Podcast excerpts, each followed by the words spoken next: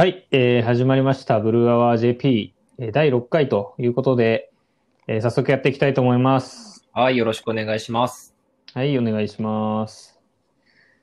さて、今日のテーマは、どうしましょうか？今日はそうですね、ちょっと僕が最近買っていいなと思った商品を紹介しようかなと思ってます。お、はい。早速、商品レビューと。そう、意外と少なかったですよね、商品レビュー。そうですね。まだできてないですね。そうですね。あの、まあ、商品の早速紹介なんですけど、あの、まあ、何回かこのラジオでもお話ししてるんですけど、僕、うん最近引っ越したんですよ。そうね。そうだよね。いつだっけ？えっ、と、4月の末ですね。におーじゃあ、2週間ちょっと前ぐらいか。そうですね。まだ1ヶ月経ってないぐらいうん。なんですけど、あの、僕もともとその、まあ、ずっと一軒家に住んでて、うんうん。で、まあ、引っ越して、で、また一軒家に住み出したんですよ。うんうん。で、えっと、何が変わったかっていうと、まあ、もともと実家にずっといたんで、うん。持ち家から賃貸になったんですね。うん。賃貸、持ち家の一軒家から賃貸の一軒家に引っ越しましたと。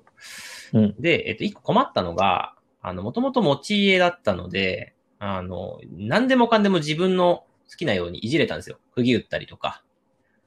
そう、そうだよね。あの、うんまあ、よく、あの、子供がちっちゃいと柱に、あの、身長の傷をつけたりするじゃないですか。うん。ああいうことが、まあ、もともとできたんですけど、できなくなっちゃって。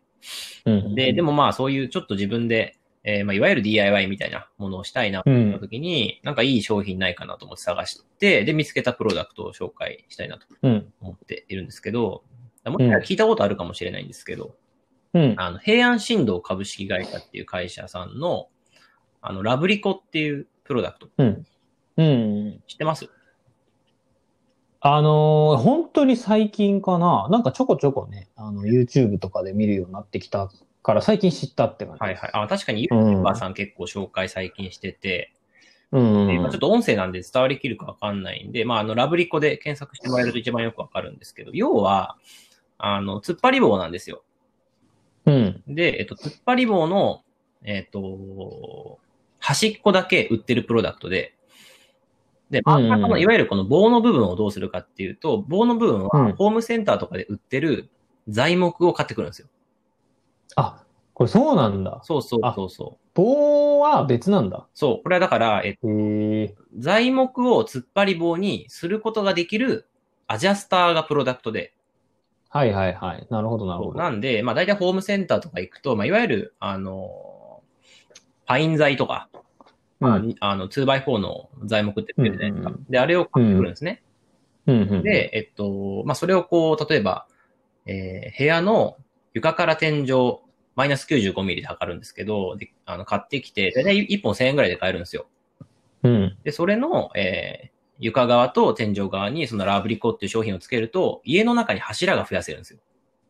うん。で、えっと、まあ、あの、真ん中部分は材木なんで、そこは自分でペンキ塗ったり、ベニヤ貼ったり、え釘を打ってもいいし、棚を作ってもいいしっていうことで、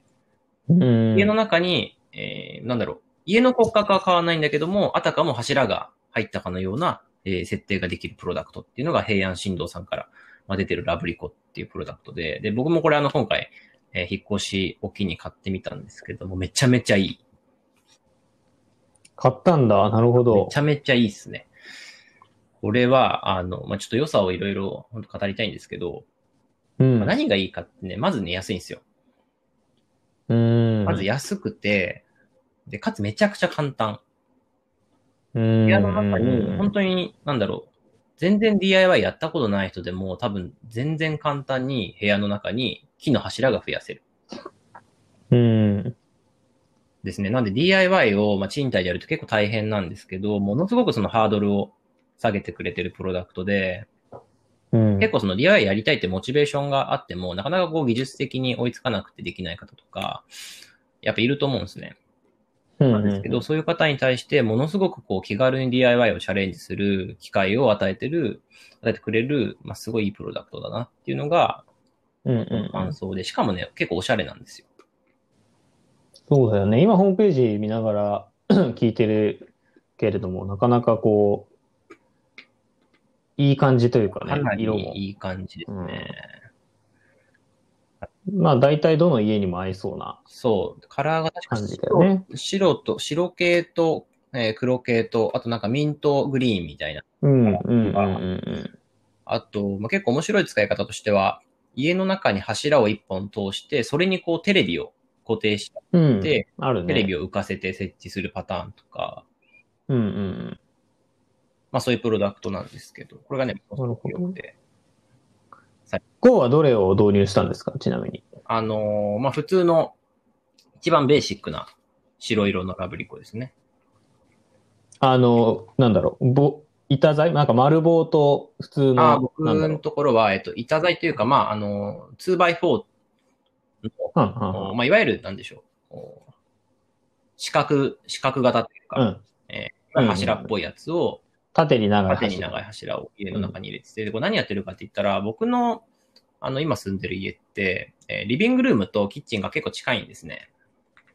リビングルームでくつろいでて、で、キッチンの方が、まあ結構丸見えになっちゃうねって話をしてて、うん。で、そこにこう、壁を作ろうっていうああ、はいですよ。で、壁を作るのにもでも柱がないと壁って作れないから、い。うんだったら柱をラブリコで作って、で、その柱の隙間を全部ベニヤ、ベニヤ板に色をつけて、あの、配色して、まあ、自分たちのその、なんだろう、好きな壁をここに作っちゃおうぜっていうプロダプロジェクトを今、まだ終わってないんですけど、やってて、うーん。だから今うちの、えっ、と、リビングルームには、まあ、設計図にはない柱が3本立ってるんですね。うんうんうん。そう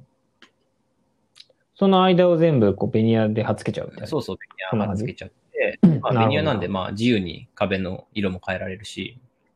あとなんだろう、ベニヤなんで穴開けて窓作ってもいいしとか、いろいろこう妄想してるんですけど、いいですかなりね面ね。白いですね。これ本当にいいプロダクトだと思いました。じゃあ今のところは、そうテレビ置くとかはまあできるけど、そういう用途というよりは本当に、えー、空間を仕切る。空間を仕切るっていうことでやって、うんやっぱり、えー仕切るっていう、まあちょっとお話また若干ずれるんですけど、仕切るっていう用途だけだと、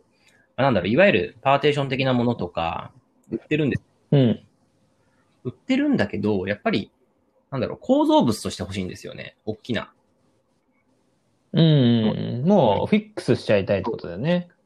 あたかも、家にもともと備わっていたかのような、こうインフラとして、えー、なんかその、なんていうか、ルーズじゃない感じで欲しいというか、フィックス欲しいっていう気持ちが強くて、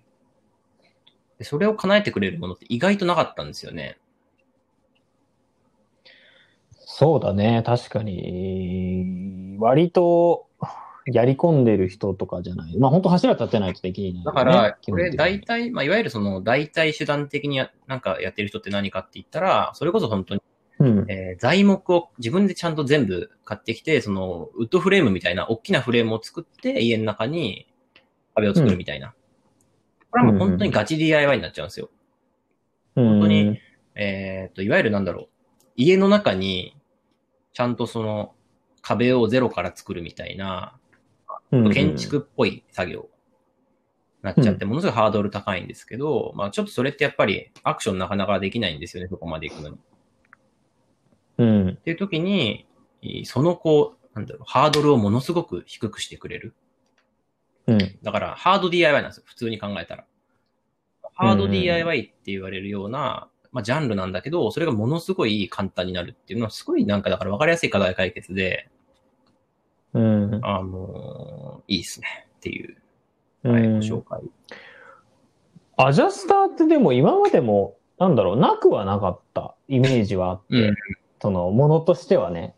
だけど、これはなんだろう、最近その流行流行ってる、どこまで流行ってるかわかんないけど、まあ少なくともよく話を聞いたりとか見るようになってきたのは、やっぱり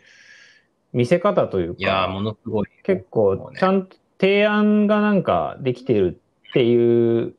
ことなのかな。多分、まあそういう、こう、まあいわゆるブランディングって呼ばれるような、えーまあブランディングとかマーケティングって呼ばれるようなジャンルにものすごく注力してるイメージで、うんでもサイトとか見てもらったら本当によくわかるんですけども、あの、まあものすごくかっこいいですね、サイトが。さあの、とっつきやすいサイトで、綺麗なサイトでできていて、うん。えっ、と、例えば、まあいわゆるオウンドメディア的な記事とかも、あの僕結構,、うん。結構ね。結構自然に読んだんですよ。で、自然にその、まあ、実際にこう、例えばデザイン事務所をやってる方のオフィスの紹介とかがあったりとかして、まあこういうふうに使ってますよ、みたいな感じ。で、うんその商品を使った、まあ、なんだろう、先の世界観とかビジョンみたいなものが、すごい自分の頭の中に結構クリアにできる。うんで、やっぱこの手のうん DIY ものって、あの、それこそ、なんだろう、あの、初心者とか始めたばっかりの人ほど、やっぱその完成形がイメージしづらいんですよ。うん手探り状態でやってて不安な状況で常にやり続けるみたいな。でそれってなかなかこう、まあ最後まで走りきれないところがあるから、まあ確固たるこうビジョン、ゴールが、まあ明確に見えていて、かつその手続きも簡単みたいな。まあそういうこううんマインドセットにしてくれる、まあ、サイト上でのコミュニケーションを、まあすごくしてるなっていう印象があります。うん。写真とかもすごく綺麗で、うんあの、わかりやすい写真が多いですし、あとは、うんあれですね、あとは名前も結構いいですよね。うん可愛くて。ロゴもなんかね、家を感じさせる、可愛いそうちょ感じ、っとぬくもりを、ぬくもりがあって、コロッとした感じうん。結構面白い、これこれはね、ロゴですね。あんま見ない。他のうん、実は美容師さんに教えてもらったんですけど、これは。ああ、そうなんだ。へえ。でも確かに美容師さんとね、よく、あの、僕もおすすめ、同い年なんで、美容師さん、おすすめの漫画とか、あの、いろいろアニメとか情報交換するから、そのね、流れの中でやっぱ美容師さんって、なんていうのかな、割とこういうインテリアとかのこだわる人も多いだろうし、んんんあの、いいいですよね。あの、彼らのこう進めてくるものって。やっぱり感度高い方々なんで、いろいろ知ってるんですよね。なるほどね。面白い。これ、あの、ちなみにすごく、えーまさにこのラブリコの、うん。あ、ちょっと切れちゃいましたね。ラブリコのあのウェブサイトはいはい。の、まあ、こと提案ですよね。棚の作り方とかいろいろ。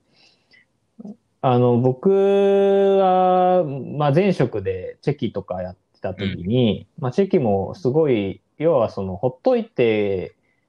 も、なかなかこう、使い方？なんでこう、わざわざ写真って印刷っていうかプリントしなきゃいけないんだっけ？みはいはいはい。たいなのって、あの、まあ、気づく人は気づくけど、そこを、あの、なんて、いろんなこう、使い方を提案するためのこと提案、まさにこういうこと提案みたいなことをすごいやってて、はいはいはい。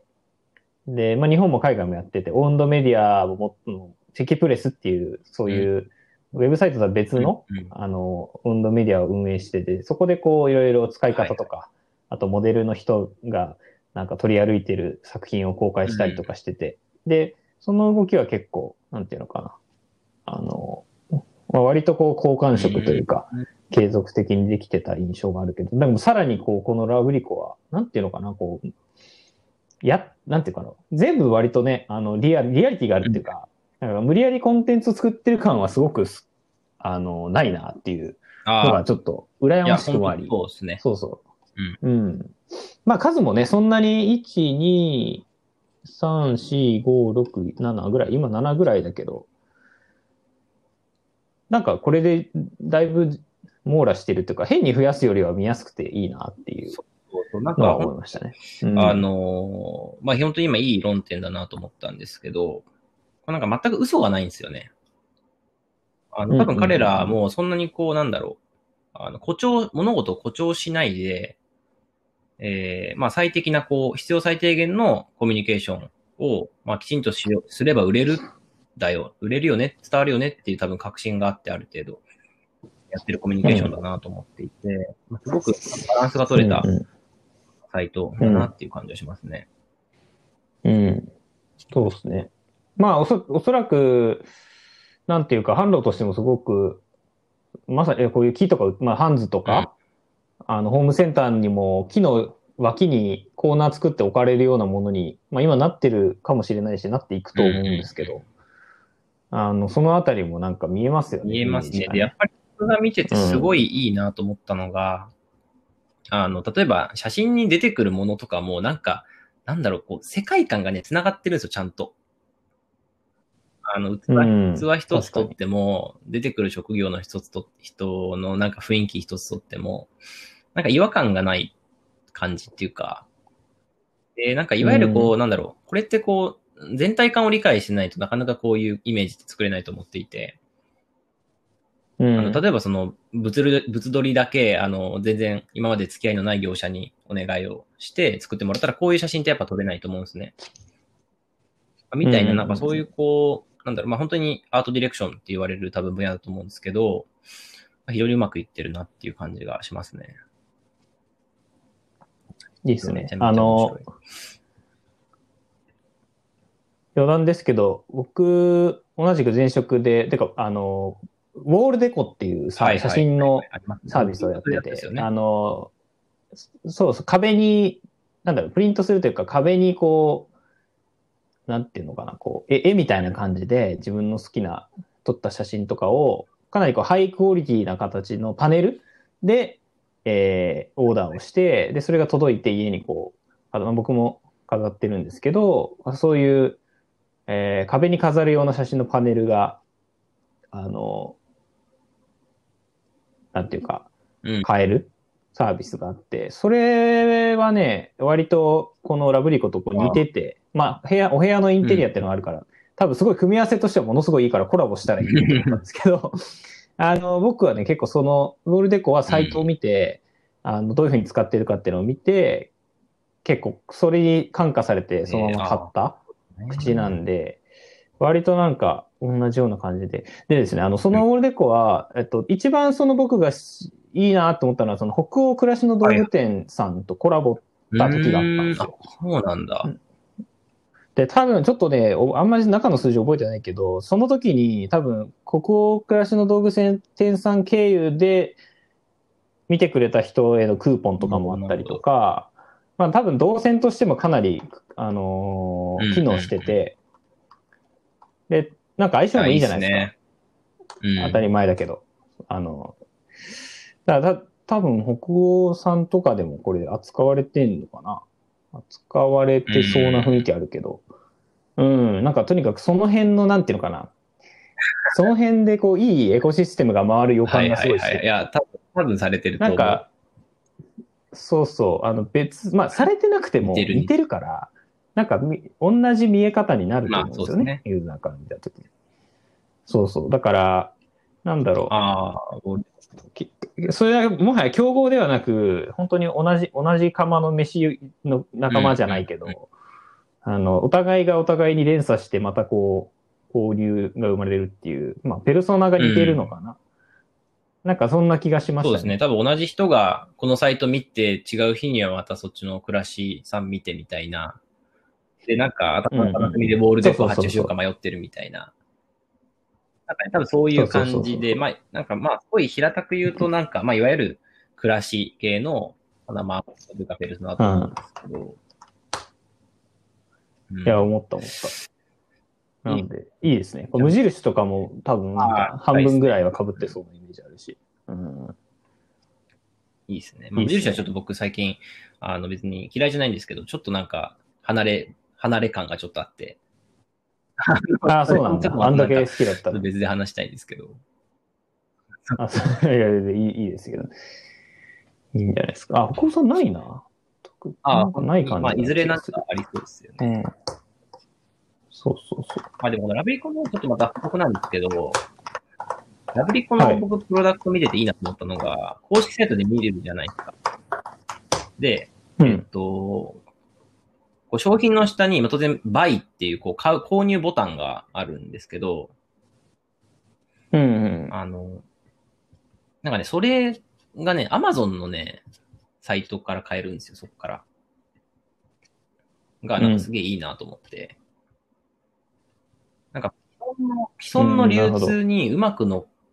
かってるんだけど、まあ当然この中でも買えるんだけど、うん。あの、なんていうか、オリジナリティを出してる時って、結構独自サイトとかで購入させがちじゃないですか。まあね、そうしてほしいからねまあ、。当然オンラインショッピングっていう形もあるんだけど、まあ、アマゾンで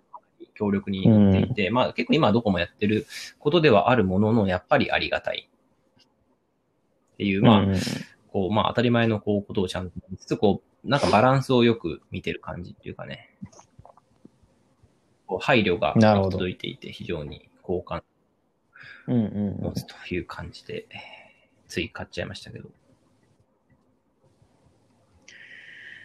まあ確かにこういったもので、その Amazon にどこまで依存するかっていうのは、一個ね、多分最初の方で意思決定としてあるけど、まあここまでこうこう、まあ言うてパーツっていうものだとすると、ラインナップごと全部 Amazon に乗っけた方がね。まあ、あの、利益率度外視でも、まあ、うちは広いよねっていうことだよね、多分。これに関しては。う、うんうん。まあでもそう、うん。うん。まあ、そうかなと思います。ぜひ、やってみてください。そうね。なんかちょっとチャチャレンジしてみたい感じはあるな非常にこ DIY がなんか身近になるというか、ハード DIY が身近になるっていうのがね、新しいんですよ。うん、確かに。まあちょっと、ハードル高いものが簡単になるっていうのが特にいいかもしれないですね。そのさっきのウォールデコもそうで、割とこう、うん大きく踏み出さないとなかなかしないことっていうのがまあ簡単に確かに言われてみれば、壁掛けの写真を自分で印刷するってなかなか、ね、いや、結構値段もするし、あの、そうそう、あの、失敗したらどうしようとかいろいろあるんだけど、うん、なかなかでもその辺のハードル下げてくれるっていうものはやっぱいい,、いいっすよね。でも印刷のあれですか、種類とかもかなり選べるんですか？選べる選べる、ウォールデコはすごい良くて、あの、まあ、それこそ、なんていうのかな、いわゆる油絵みたいな、キャンバス地の絵画のようなタイプもあれば、あとメタルプリントっていう、本当にあの、なんだろう、メタル、の上に、き金属、結構本当にかっこいい金属の上に印刷するっていうのもあって、アルミかな、うん。えー、まあ、その辺は結構値段張るんだけど、普通のカジュアルっていうタイプ、シンプルなタイプでも十分、あの、木の枠、結構あの、そんなに安っちくない木、木目のものに、あの、乗っかってるような感じなんで、それでも全然様になる感じね。やっぱ部屋にこう、ここまでね、うんこもってると、なんか欲しくなるんですよね。うん、まあ、緑、写真、絵、そう。などなどだよね。ぜひぜひ。うん。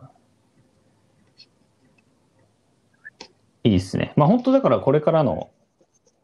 なんていうか、家の中のあり方、日本もね、ちょっと北欧的になるというか、あの家の中でも楽しむっていうことを求められるように今なってると思うんで。そうなんですよ。で、大体こう、あれだ、さっきの世界観の話じゃないですけど、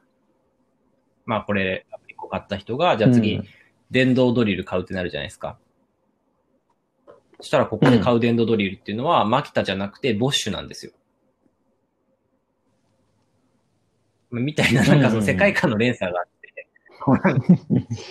あ、何それ、それはそのボッシュが写真に使われてる単純にもうここれを買う人はボッシュなんですよ。と あ、そう、そうなんだ。ボッシュとマキタそんな違う。全然違くて、別にどっちが、どっちがいい悪いじゃないんだけあどー、この世界観に、うん。やっぱなんだろうな、フィットするのはボッシュなんですよね。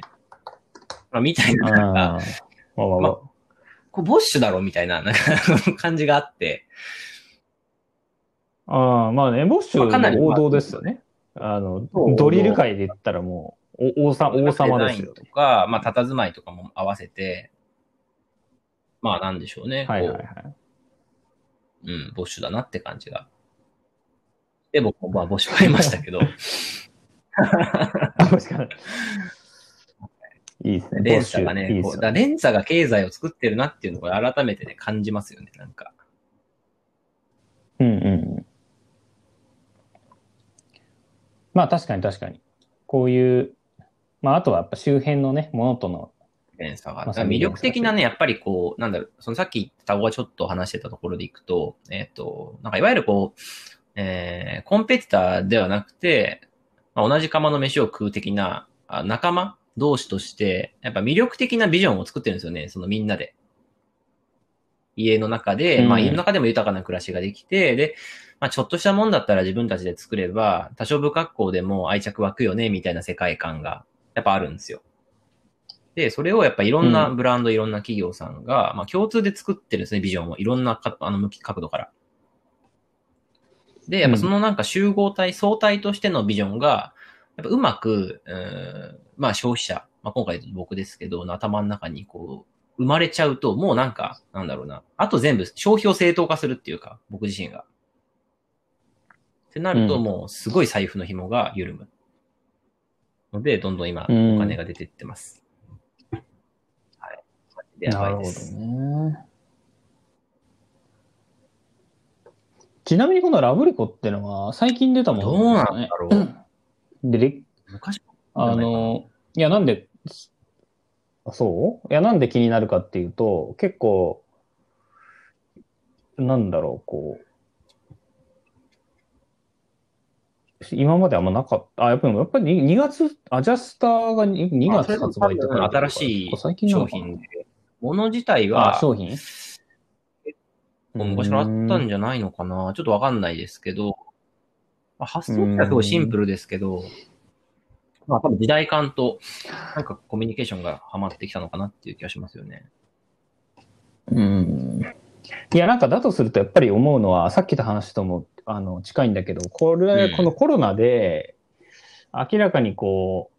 今まで、いこれってなんかいい商品だよね。でも、必要ないよね、みたいな。要は、必需品じゃないものの、特に家の中のインテリアに対する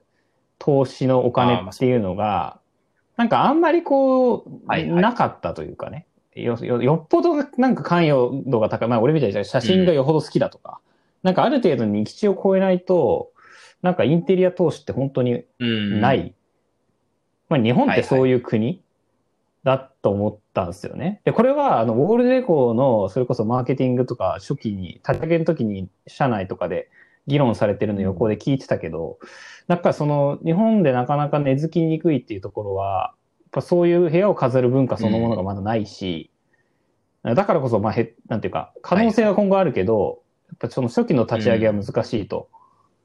で、逆に欧米とかはもともとあるから、あの、すごい爆発してるっていうようなはいはいはいことがあったんだけど、なんか今回のことがあると日本のなんか狭い限られたこのうんうん。間取りの中で、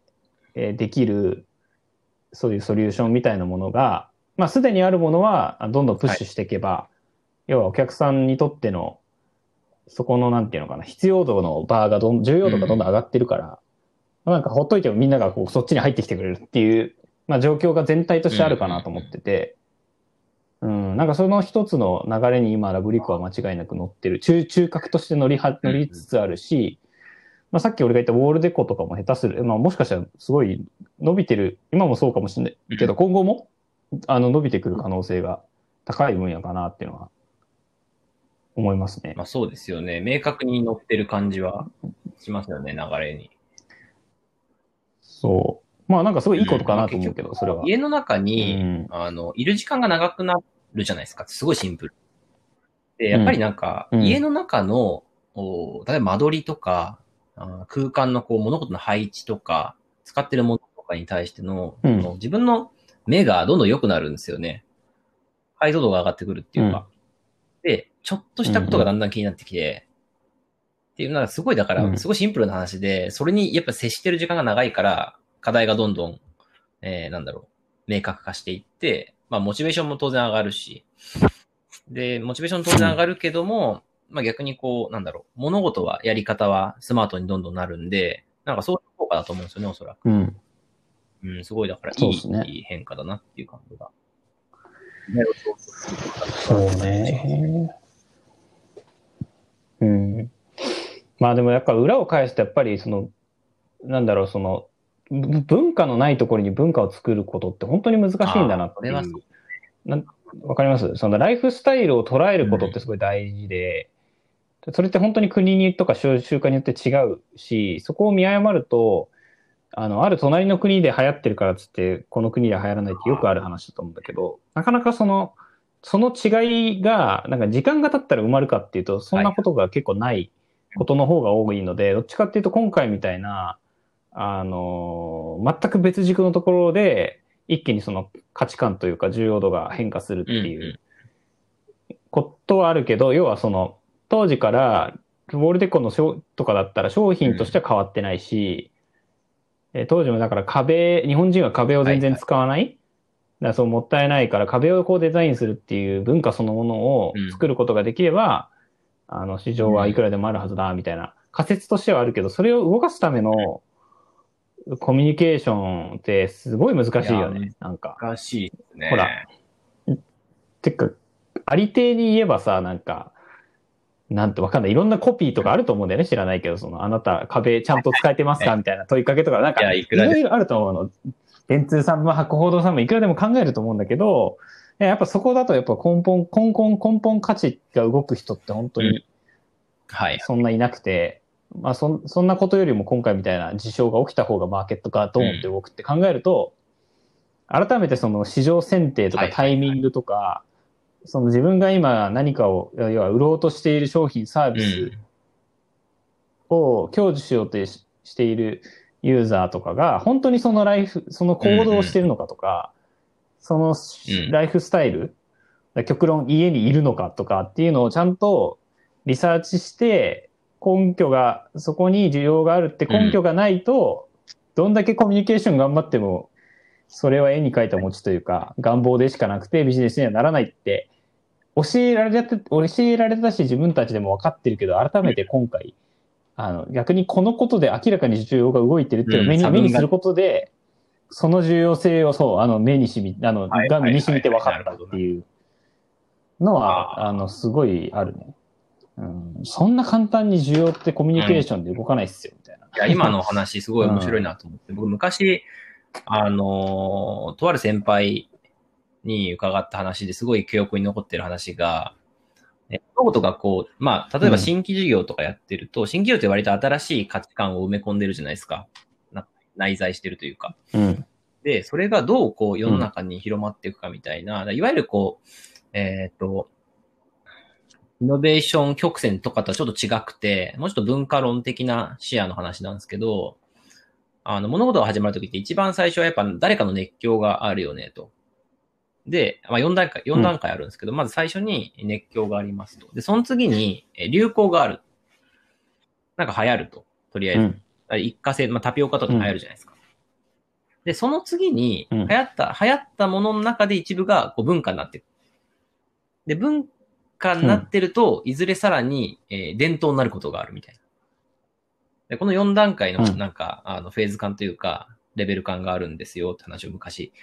あの、とある先輩から伺って記憶に残ってるんですけど、で、それその、まあ、今のタゴの話にちょっとまあ当てて考えてみると、要するにその段階の前段階、ある段階には前段階があって、でその前段階がないものって、当然次の段階に行かないんですよね。なんで、その前段階は本当にあるのかっていうのを、あの、きちんとつかめてないと、あの、単純になんだろう、うん。火種のないところで、なんか、頑張って火を燃やそうとするみたいな話なので、うん。なんかそこをまず見つけられるかっていうところが、まあ一つ、な仕掛ける側としては、作っていく側としては、まあ非常に、なんだろう、大事なリサーチになるっていうか、多分つかめてないといけないうん。ところなのかなっていうのはちょっと思いましたけどね。まあそうですね。いや、本当そうだ。まあ、難しいな。だから計算して何かやるって難しいよね。本当に。うん。まあ結局今回のことで、仮にこのラブリコもウォールデコも、めちゃくちゃ売れてるとしたときに、それを、今回のことを予測して別にサービス開発したわけじゃなくて、なんなら、め、なんかもうギリギリの状態だったかもしれないけど、なんか知らないけどこういうことが起きて、で、そこで価値がさ再発見されるっていうことって、まあ、よ、よくあると思うんですよね。うん、だからまあ、だからやっぱ新規事業って、当然確率は低いけど、その中でも上げるとすると、その今のじコントロールできる範囲での時流をちゃんと読んで、あの全く目がないところには行かないっていうところとか、まあまあそういう当たり前だけどそういうことが、そうそうそう、タイミングがいかに重要かということが、なんかわかるなっていう。教科書に乗りそうなぐらいのシンプルな話ですよね、今回でいくと。いや、なんかラブリコも多分いい、この状況じゃないと下手すると、なんかいいプロダクトだけど知る人ぞ知るで、なんかそうは言ってもやっぱり、なんていうのかな。やっぱり木材とか買うって、それなりのハードルだから、なんかそういうの好きな人の、うちの好きな人で終わっちゃうぐらいが、なんか今多分この状況になったことでもともと狙えてる円よりももう一段、こう大きい、まあ一段うん二段大きい円を狙える環境にあるっていうのは結構でかいと思ってて。だからまあ、あの、ね、あの、あまあ、ここのラブリコさんはアプローチがめちゃくちゃうまいだけに、すごく伸びますねっていう。はい。という感じで僕の、まあ、とりあえずハマってるって話をしたかっただけなんですけど、まあちょっと、あの、まだプロジェクトちなみにあの、いやいや2号目ぐらいなんで、あの、これあの、ちゃんと10号目まであるんで。いいですね。ぜひ、ちょっと、うん、あの、経過を写真とか撮ってもらなんかまとめたい。